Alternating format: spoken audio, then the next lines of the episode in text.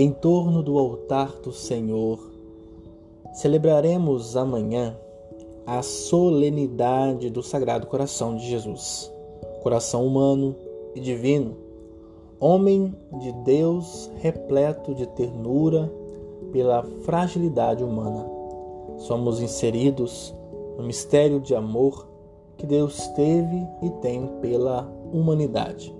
Morreu na cruz e continua a oferecer-se para ensinar-nos por meio da palavra e alimentar-nos por meio de seu corpo e sangue, para que o rebanho não pereça, mas tenha vida eterna. Viva o Sagrado Coração de Jesus.